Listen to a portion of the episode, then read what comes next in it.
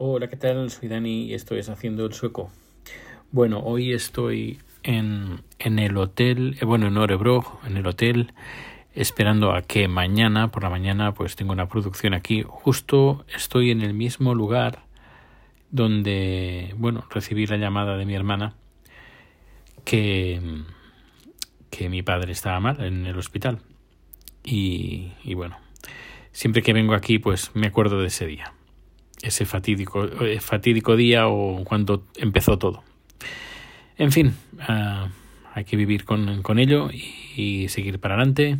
Y nada, aquí estoy. Mañana tengo una producción que, por cierto, no sé cómo va, cómo qué va a pasar, porque me dijeron que ellos iban a hacer todo a través de internet, de, de Zoom o algo, o algo parecido, y esto lo hicieron el mes pasado eh, si esta vez me han llamado es porque creo que no lo van a hacer o vaya, no lo sé, no tengo ni idea. Mañana preguntaré a, preguntaré a ver cómo lo van a hacer, pero al menos está todo puesto tal como siempre lo hago. Veremos a ver qué tal. Y, y luego, pues nada, estoy en el hotel aquí viendo eh, colgado un nuevo audio en eh, haciendo el Socomedia. Llevo unos cuantos días preparando el vídeo de el siguiente vídeo de haciendo el sueco media que me está me está llevando más tiempo de lo que me imaginaba y estoy bueno estoy haciendo un vídeo aquí ya lo adelanto en anticipado eh, cómo pasar de audio a vídeo cómo convertir un podcast o un audio en, en un vídeo para poder poder ay, poderlo colgar en YouTube. Y estoy dando varias soluciones y varias opciones incluso también para poner el texto. Y claro lo quiero hacer bien y pues me está estoy tardando más de lo que me esperaba. Espero que mañana lo haya terminado. En fin, aquí las cosas de Suecia, el tema de COVID, que hace bastante que no, que no hablo. Eh, no sé si conté lo último que para venir aquí se necesita un, creo que sí que lo conté, una PCR y hace un par de días se, se comunica pues que los suecos eh, pues que tienen que cuando vengan aquí tienen que hacerse una PCR y luego al cabo de y quedarse en casa y al cabo de cinco días hacerse otra PCR. Bueno, esto ya me parece un poquito más, eh, más honesto y más acorde de, en, en lo que se hace en Europa. Eh, pero bueno, aquí la gente sigue sin mascarillas, aún la gente piensa que el COVID es, eh, con, bueno, con solo limpiarte las manos es suficiente y la distancia social, pero, pero no, porque esto de que los, eh, de que puedas coger el COVID en, por el aire, no, no, aún no se lo creen, aún no se lo creen, pero, en fin. Y bueno, ya veremos a ver qué tal. Estuve mirando un poquito sobre el tema de las uh, vacunas y he visto que tienen tres fases. No se sabe en qué fase, qué fase, cuándo termina una y empieza la otra, pero bueno, hay tres fases. La primera, eh, vacunan a todo el personal de residencias geriátricas y a sus a toda la gente que está ahí, la gente mayor. Luego fase 2, gente con enfermedades crónicas serias, eh, sobre todo enfermedades pulmonares y gente mayores de 65 años, si no me equivoco. Y luego la fase 3 a todo el mundo. Bueno, todo el mundo o no recomiendan, dicen que no recomiendan uh, pues vacunar a niños creo a menos de 16 años, si no me equivoco. Pero bueno, en, en el, resto pues sería, por ejemplo, entraría yo en la fase 3. Pero no tengo ni idea pues qué planes tienen de cuándo piensan vacunar ni qué velocidad. Por lo que estoy viendo, está por debajo de la media europea, eh, Suecia. Eh, España está por encima de la media europea. Eh, Suecia está por debajo, creo que es el 1, y algo por ciento.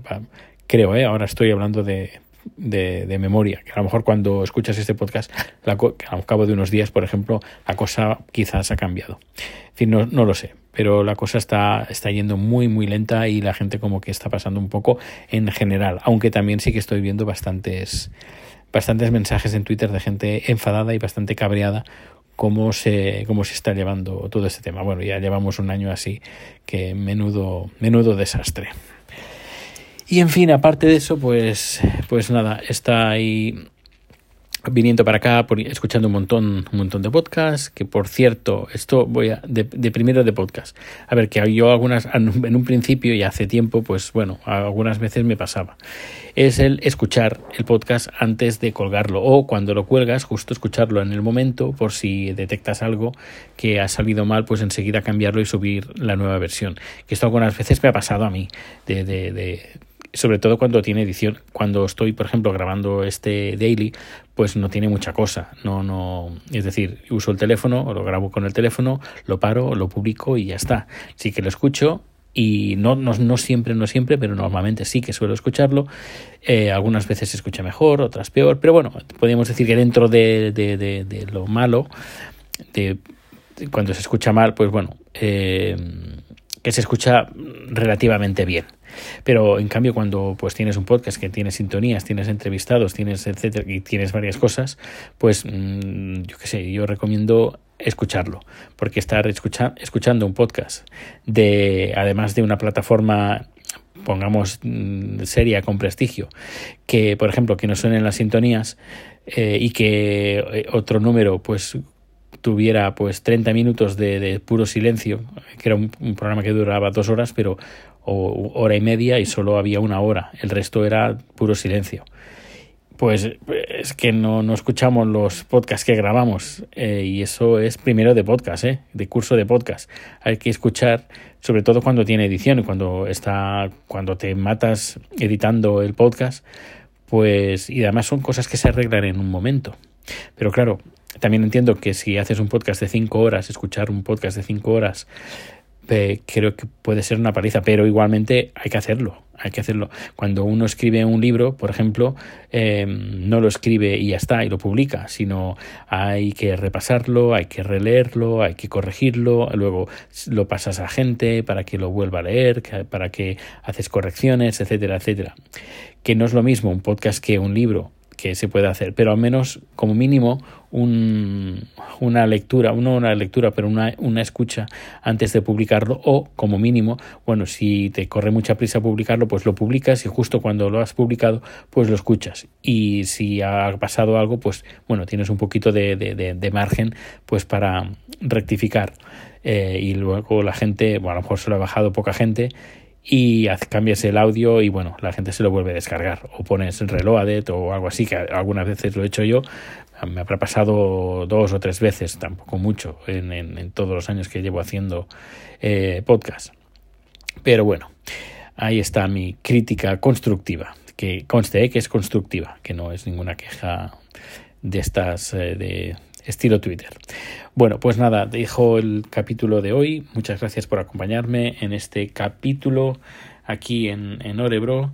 Y nada, nos vemos o nos escuchamos muy pronto. Hasta luego.